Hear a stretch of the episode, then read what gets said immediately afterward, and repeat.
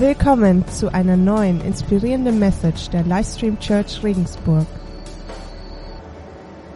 Ich habe mich wirklich gefreut, heute die Message äh, zu halten, aus verschiedenen Gründen.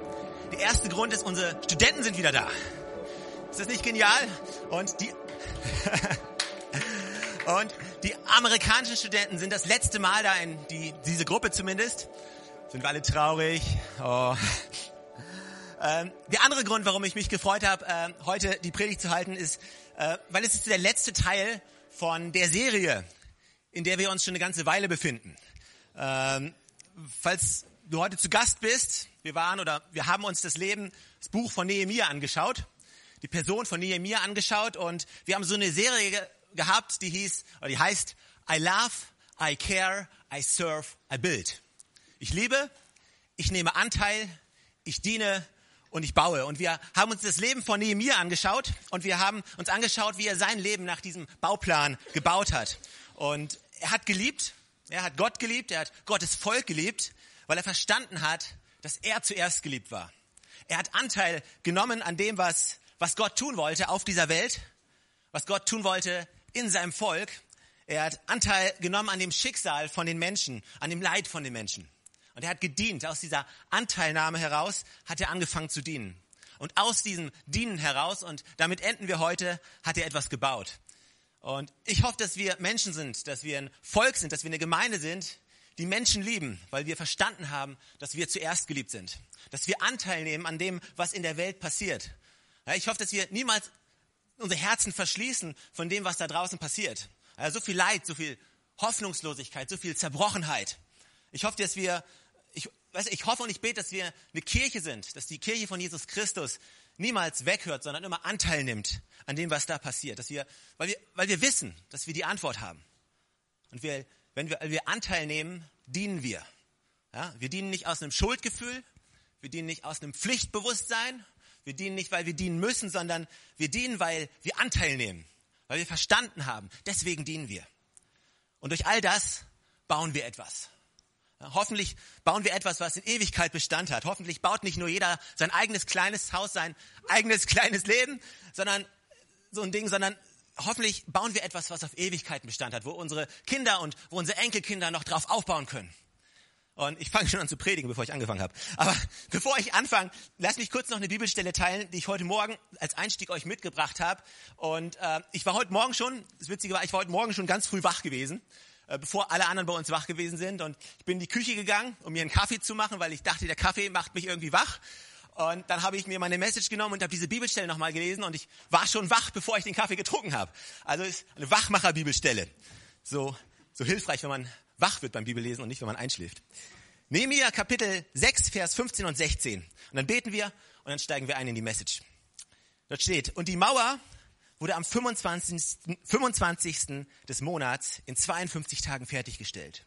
Und es geschah, als alle unsere Feinde es hörten, da fürchteten sich alle Nationen, die rings um uns her waren, und unsere Feinde sanken sehr in ihren Augen. Ich liebe es, diese, diese, diese Sprache, diese bildliche Sprache, ja. Unsere Feinde sanken sehr in, in ihren Augen. Mit anderen Worten, das Herz rutschte ihnen in die Hose, ja.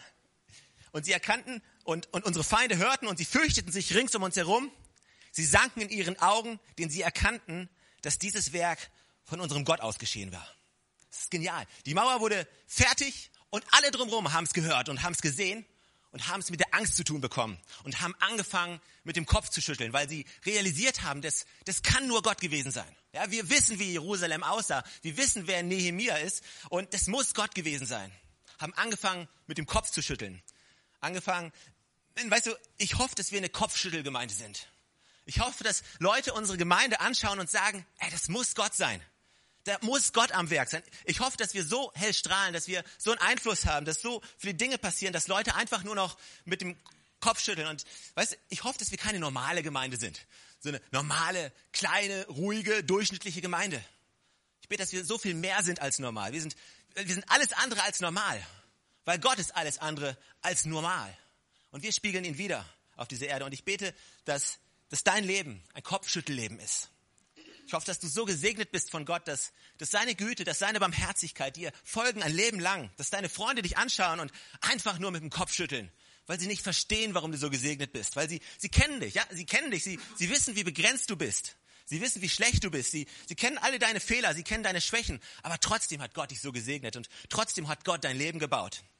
Ich bete, dass deine Arbeitskollegen, dein Chef, deine Freunde, deine Familie dich anschauen und einfach nur im Kopf schütteln, weil sie wissen, man, das muss Gott sein. Ja, so gut ist er nicht, so gut ist die nicht. Das muss Gott sein. Das ist mein Gebet. Schau, dass du Teil von einer Gemeinde bist, die dich an einen Ort führt, wo du genauso ein Leben führen kannst. Ein Kopfschüttelleben. Dreh dich mal zu deinem Nachbarn um und sag, du bist nicht normal. Dreh dich zu deinem anderen Nachbarn um und schüttel einfach nur mit dem Kopf.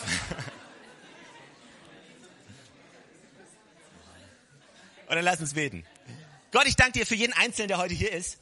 Danke, dass du zu uns sprichst. Danke, dass du uns dein Wort gibst.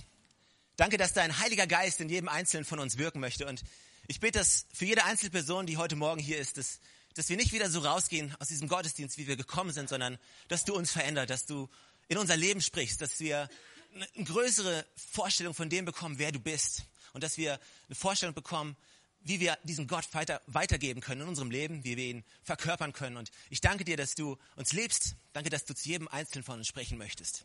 In deinem Namen, Herr Jesus. Amen. So ein guter Gott. Ich, ich frage mich, wie dein Leben aussehen könnte. Was wäre, wenn du so ein Kopfschüttelleben führen würdest? Wie würde dein Leben wohl aussehen? Wenn du so ein Leben bauen würdest, was viel größer ist als das, was die meisten von dir erwartet haben. Also, es ist witzig, ob du, ob du es weißt oder nicht und ob du es willst oder nicht. Leute haben gewisse Erwartungen an dich. Ja? Menschen haben gewisse Erwartungen an dich, was, was du erfüllen wirst, wie weit du gehen wirst. Menschen haben gewisse Vorstellungen von dem, was sie glauben, was du tun wirst, was du erreichen wirst, wie hoch du steigen wirst, was alles du im Leben mal reißen wirst. Und ich hoffe und ich bete, dass du weit über das hinausschießt und dass du ein Leben bauen kannst, was viel größer ist als das, was du dir jemals erträumt hast. Ich baue ist der Titel von dem heutigen Thema. Und bevor wir dort weitermachen, wo ich gerade angefangen habe, müssen wir uns kurz nochmal zurückgehen. Und ich habe einfach für die nächsten 15 oder 20 Minuten drei Punkte, die ich euch weitergeben möchte. Ähm, drei, glaube ich, Fundamente, auf die wir bauen können. Drei Wahr Wahrheiten, die wir verstehen müssen, wenn es ums Bauen geht. Und hier ist die erste Wahrheit, die ich euch weitergeben möchte. Und die ist wie folgt. Gott ist ein Bauherr. Wenn wir über das Bauen sprechen, dann müssen wir zuallererst verstehen, dass Gott ein Bauherr ist. Gott ist nicht nur irgendein Bauherr, Gott ist der Bauherr. Es gibt keinen besseren Bauherrn als Gott. Gott liebt es zu bauen, Gott liebt es zu schöpfen, Gott liebt es zu kreieren, Gott liebt es Dinge neu zu machen. Gott liebt es Menschen zu bauen, Leben zu bauen. Ja, Gott ist schöpferisch, er ist so kreativ. Gott liebt es zu bauen. Gott ist kein Gott, der Dinge kaputt macht, um sie kaputt zu machen. Ja, der, der Dinge einreißt, um sie am Boden liegen zu lassen. Nee, Gott ist ein Gott, der es liebt, wieder aufzubauen, was andere eingerissen haben. Neues Leben zu geben. Gott ist ein Gott, der baut. Ich meine, wenn du dir anschaust, wie wir alle entstanden sind. Ich meine, Gott liebt es zu bauen. Er hat das Universum gebaut. Es ist crazy. Ja, du bist ein guter Bauherr, wenn du das Universum bauen kannst. Er hat die Erde geschaffen. Sonne, Sterne, Gezeiten, Regen, alles, Tiere. Er hat ein Ökosystem für alle unsere grünen Freunde geschaffen. Ja, ein Ökosystem. Sag mal alle Öko. Ja, ich weiß, so viele Grüne gibt's nicht, aber ein paar gibt's auch noch da irgendwie. Er hat ein Ökosystem geschaffen, in dem wir leben können.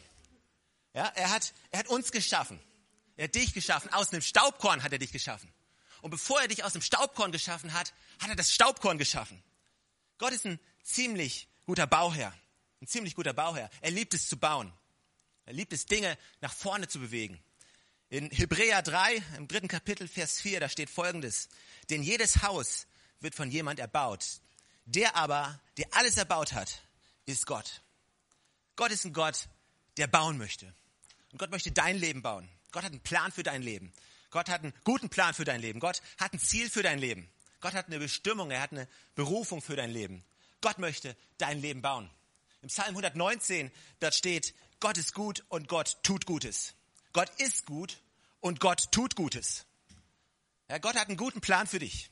Und vielleicht bist du heute Morgen hierher gekommen und du hattest noch überhaupt keine Ahnung davon, dass Gott überhaupt Interesse an dir hat.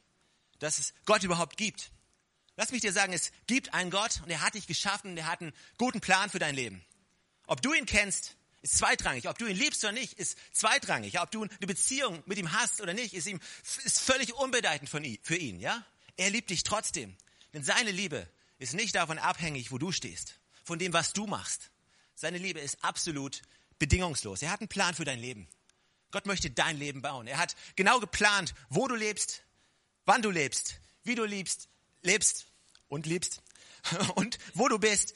Er hat alles bis ins, ins kleinste Detail geplant. Du bist gewollt, so wie du bist. Du bist kein Zufall. Du bist nicht das Resultat aus einer Verhütung, die nicht geklappt hat. Du, du bist absolut gewollt. Gott wollte dich genau jetzt, genau hier. Und er hat einen Plan für dein Leben. Und er hat alles sorgfältig vorbereitet. Ja, die, die Person, die Ort, den Zeit, wo du bist, damit du alles das erreichen kannst, wozu er dich berufen hat. Gott will dein Leben bauen. Gott ist, ein ba Gott ist kein Gott, der dein Leben irgendwie klein halten möchte. Gott ist kein Gott, der, der, der die Regeln gibt und der dich am Boden halten versucht. Und Gott hat ein großes Leben für dich geplant. Gott ist ein Gott, der bauen möchte. Er hat alles so geordnet, damit du dein Leben leben kannst und dein Leben nach vorne gehen kann. Aber jetzt lass uns, lass uns mal für einen Moment nicht ganz so positiv sein. Ja, weil auch wenn wir das sagen, ist es manchmal, manchmal doch extrem schwer nachzuvollziehen.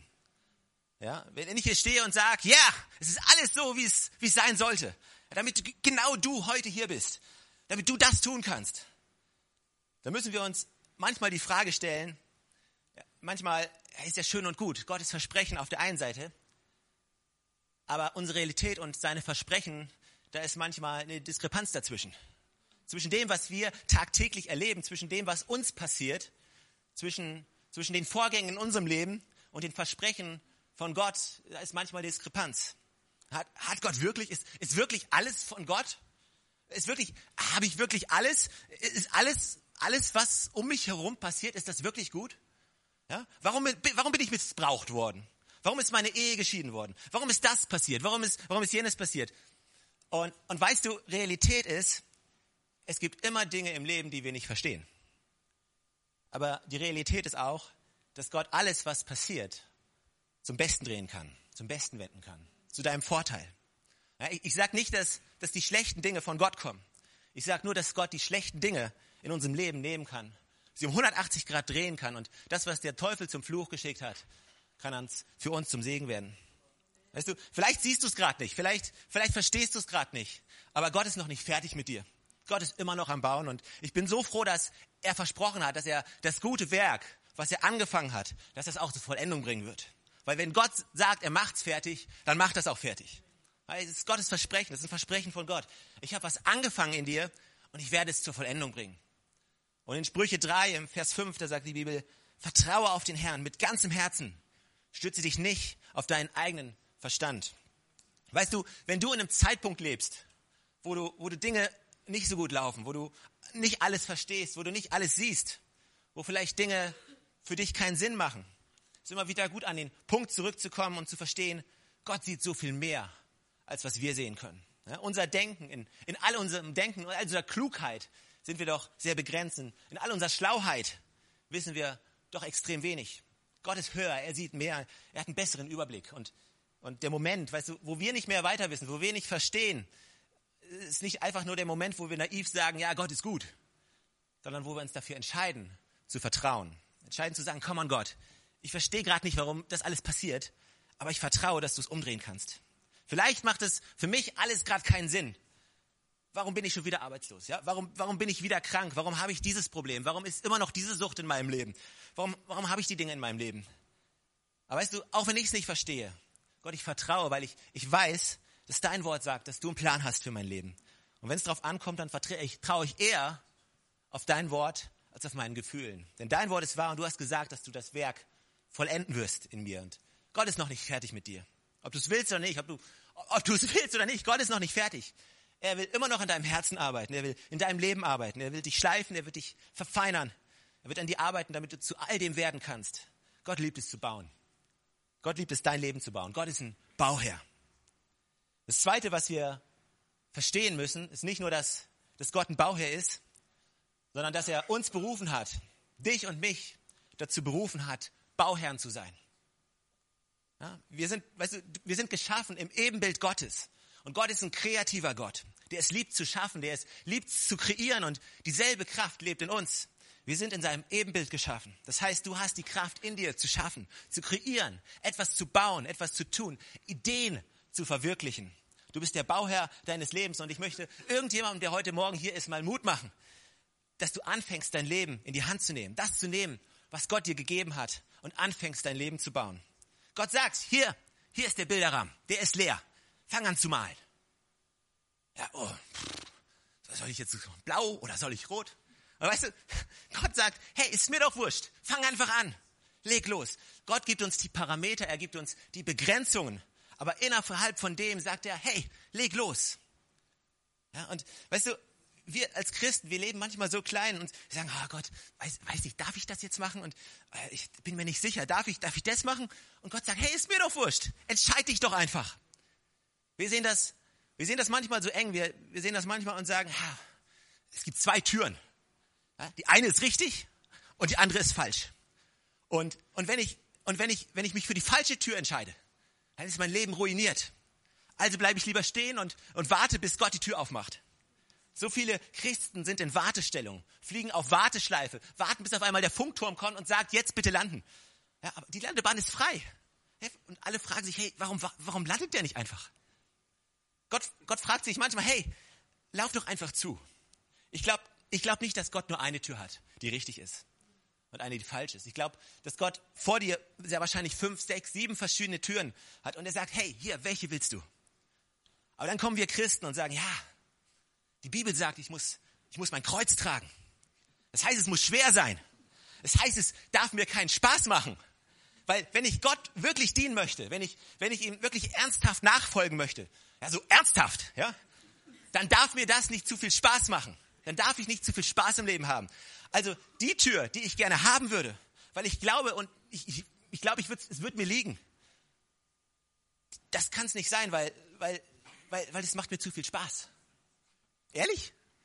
Ich meine, wie benebelt sind wir Christen manchmal, dass wir glauben, dass Gott ein Interesse daran hat, dass unser Leben jeden Tag schwer ist.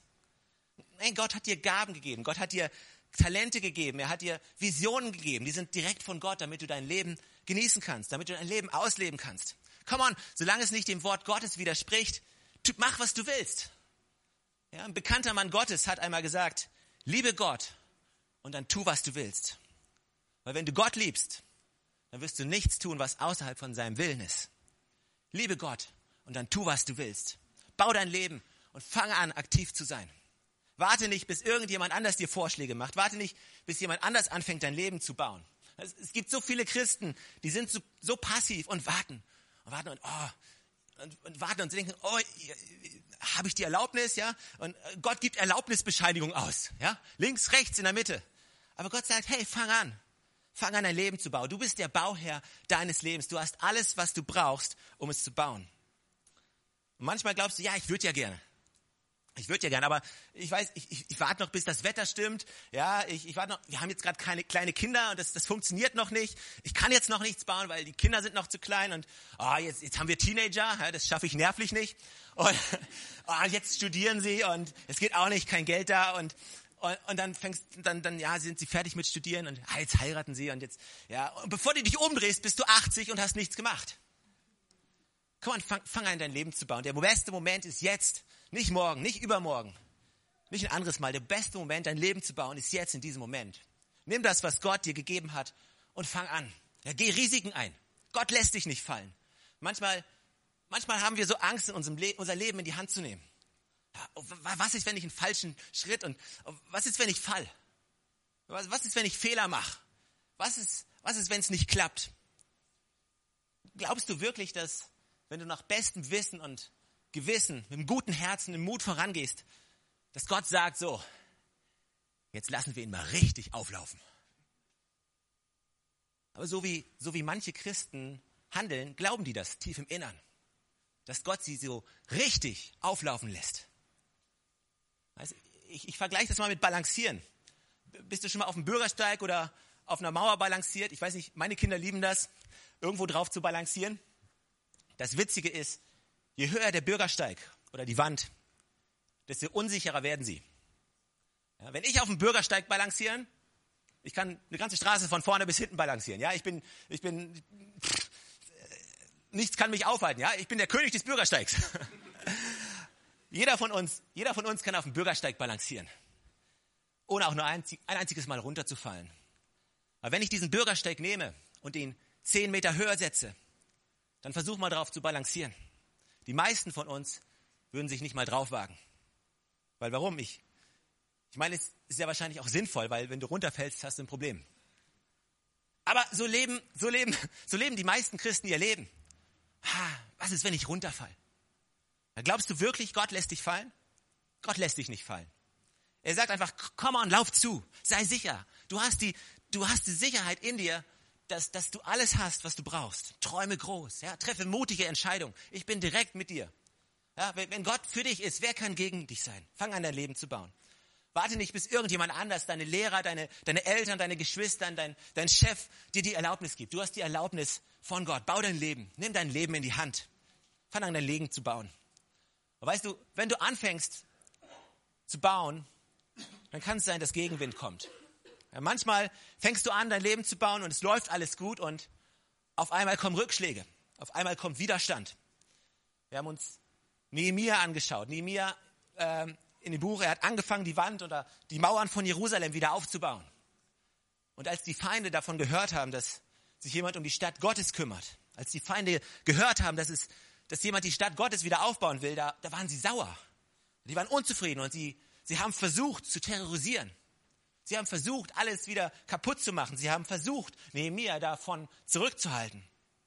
Weißt du, es gibt jemanden, der ist für dich. Sein Name ist Gott und er will, dass du dein Leben baust. Er ist komplett für dich.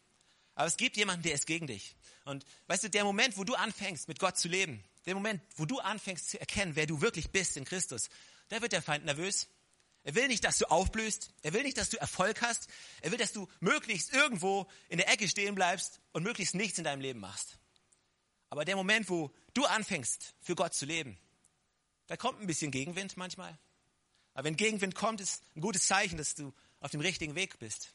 Je höher der Baum, desto stärker der Wind. Ich frage mich, in welche Richtung gehst du? Woran baust du gerade? Wenn du dir dein Leben anschaust, deine Familie anschaust, deine Karriere anschaust, deine Finanzen anschaust, was baust du gerade? Lebst du einfach nur Tag ein, Tag aus, mal, mal sehen, was kommt, was passiert? Ja, vielleicht macht Gott ja mal was. Oder bist du jemand, der sagt, nein, komm an, ich nehme mein Leben in die Hand. Ich nehme meine Familie in die Hand. Ich, ich habe ein Bild davon, wie meine Familie aussehen soll in zehn Jahren. Ich habe ein Bild davon, wie meine Finanzen aussehen sollen in zehn Jahren. Ja, natürlich vertraue ich Gott. Und werden Rückschläge kommen? Ja. Werden, werden, werden Enttäuschungen kommen? Ja.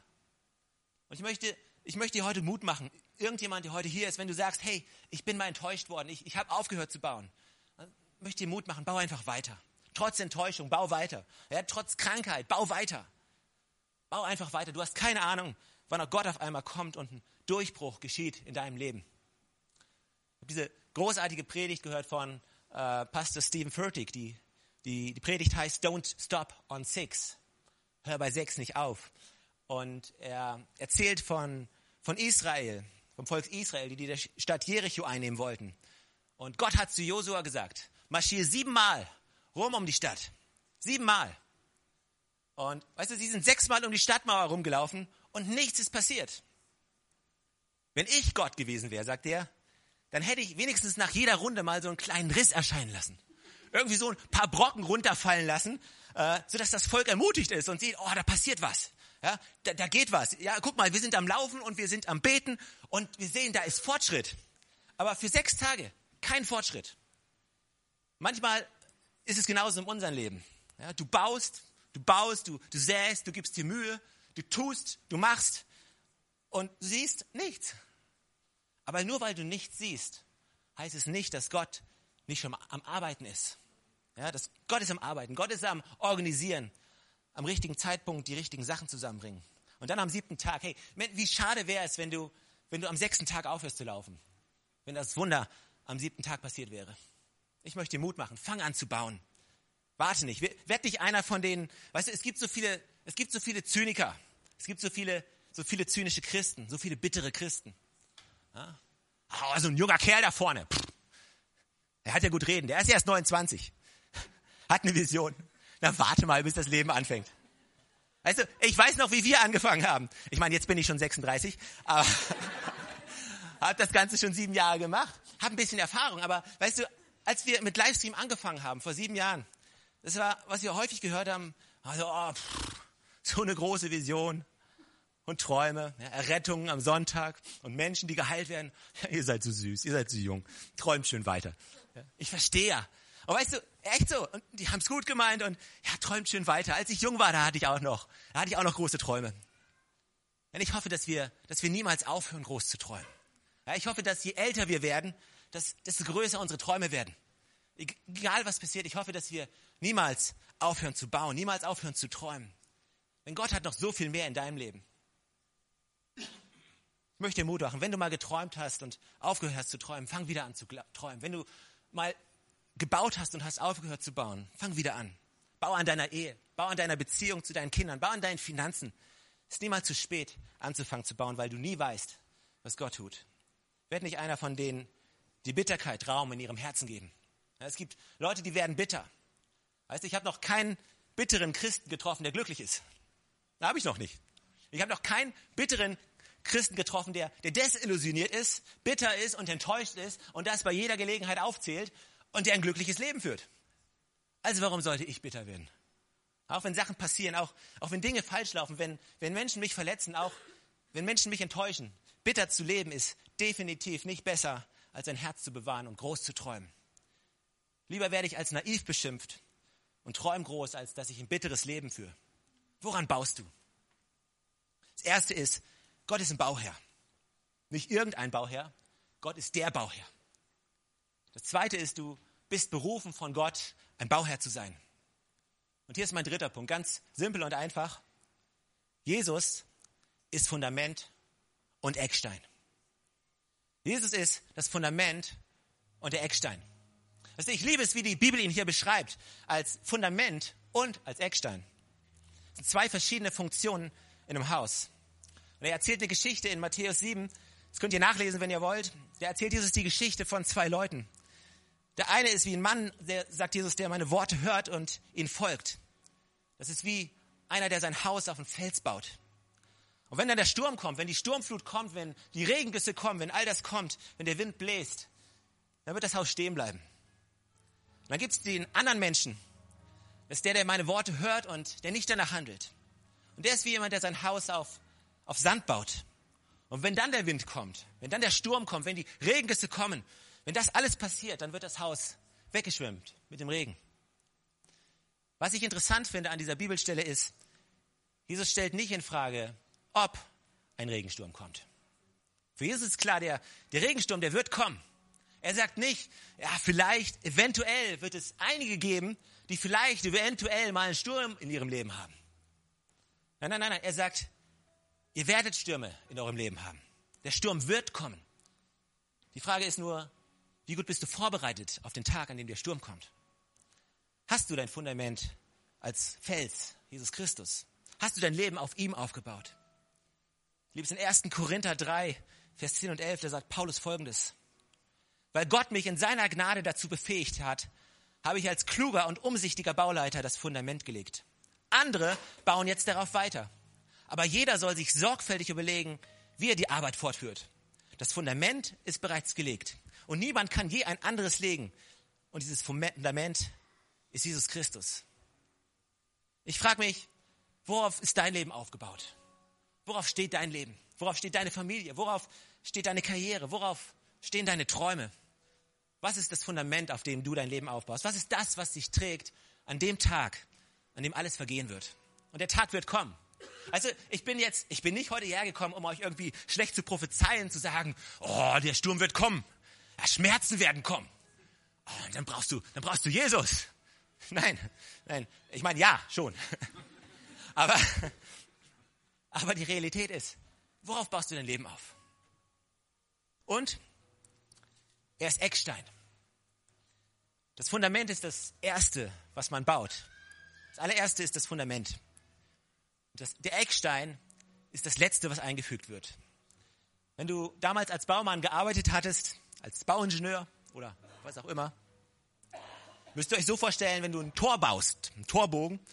Ich weiß nicht, ob du das schon mal gemacht hast. Es gibt so für Kinder gibt so Steine, die, da kann man so einen Torbogen bauen. Und du baust diesen Torbogen und es ist dieser letzte Stein, der so aussieht wie ein bisschen wie ein Trapez. Und der Moment, wo du den oben reinsetzt und der oben reinpasst, ist der Eckstein. Ist der Stein, der alles zusammenhält. Wenn du diesen Stein wieder rausnimmst, dann bricht der ganze Bogen zusammen. Aber wenn dieser Stein in Position steht, dann wird alles zusammengehalten. Jesus ist das Fundament, er ist der Anfang und er ist der Eckstein. Er ist das Ende. Er ist Alpha und Omega, der Anfänger und Vollender unseres Glaubens. Er ist der, der dein Leben zusammenhält, wenn es auseinanderbricht. Er ist der, der deine Ehe hält, wenn sie droht auseinanderzubrechen. Er ist der, die Gemeinde von Jesus Christus zusammenhält, wenn sie droht auseinanderzubrechen. Er ist der, der uns alle vereint. Er ist der eine Name, unter dem wir uns alle versammeln. Er ist der, der Einheit bringt, der Leben bringt. Er ist der, der dein Leben wieder zusammenbringen kann, auch wenn es schon auseinandergefallen ist. Vielleicht bist du hier und sagst, ja, schöne Rede, was du da erzählst. Aber mein Leben ist schon kaputt. Ist schon zu spät. Mein Leben ist auseinandergefallen. Ist nur noch ein Scherbenhaufen. Ist schon so viel kaputt gegangen. Ja, aber Gott ist ein Gott, der wiederherstellt. Gott ist der deine Ruinen nehmen kann und sie wieder zusammensetzen kann und etwas Glorreiches draus machen kann.